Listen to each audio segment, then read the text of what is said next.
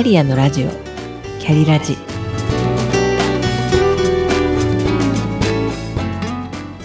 キャリアのラジオ。キャリラジ。この番組は自分の中の多様性と可能性を最大限生かしてしなやかに100年生きたい。そんなあなたに向けてお送りする聞くカウンセリング番組です。お疲れ様です。キャリアコンサルタントの香りです。前回に続いて今回も少し死生観について触れたいと思います。前回は人生お一人様一回限りについてお話ししました。今日が人生最後の日だったら今日やろうとしていることをやりたいと思うだろうかと毎日自問自答していたというスティーブ・ジョブズの言葉はいつも私の中にあります。今回は絵本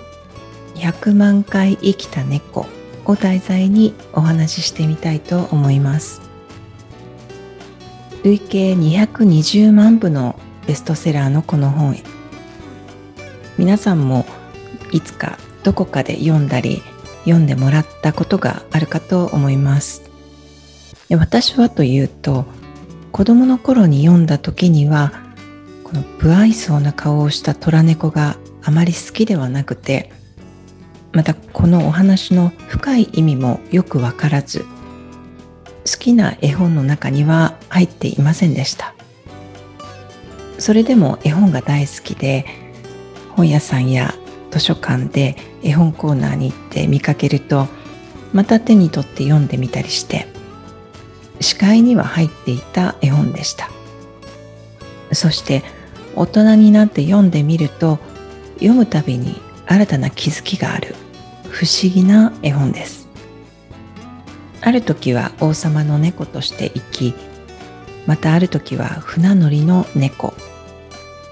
手品なしの猫だったこともある主人公の虎猫。虎猫が死んだ時は飼い主の誰もが悲しんで泣きました。けれども猫は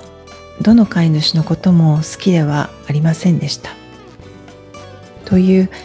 なんともクールな天性が続く展開になんだこの猫はと。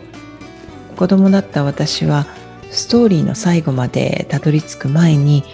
虎猫への興味が失せてしまっていたんです。100万回転生したことを、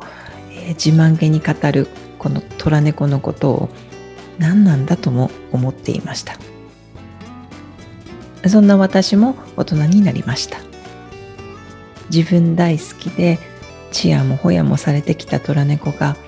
初めて自分からそばにいたいと思えた白猫と出会ってたくさんの子猫たちが生まれそして年老いてラストは白猫に先立たれて100万回ワンワン泣いて自分も死にとうとう二度と生き返りませんでしたというお話です。こんなにしみるお話だったっけと何度も手に取っているはずなのにこれまでどこを読んでいたのかと自分の浅さを恥じました。カウンセリングをしていると死を口にする人がいます。それが子供ならこれをするために生きたいとかこの人のために生きたいと思うような出会いをまだしていないと感じます。大人も一緒かもしれません。だからこそ本当はやりたいことを恐れずにしたらいいんです。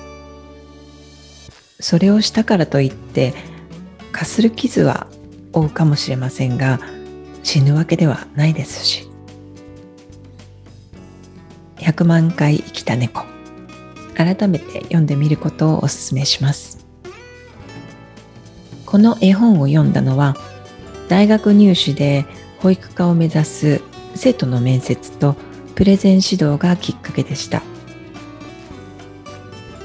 プレゼンで絵本の読み聞かせをするというのでその練習の指導を先月までしていました。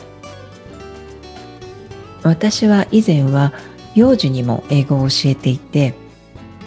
エプロンシアターをしたり絵本を読んだりしていた長年の経験から読み聞かせのアドバイスもすることになって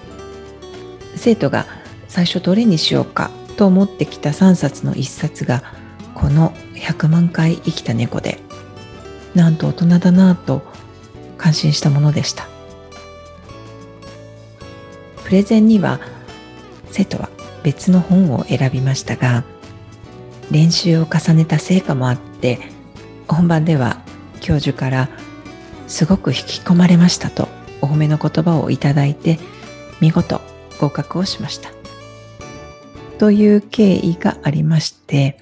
つい最近この本を読む機会があったというわけです。私たちは生まれたからには死亡率100%です。100万回生きた猫のように生き切ってそしてああ楽しかったと言って死ぬのが私の理想です。本日は絵本100万回生きた猫を題材にお話しいたしました最後までお聴きくださりありがとうございましたそれではまた。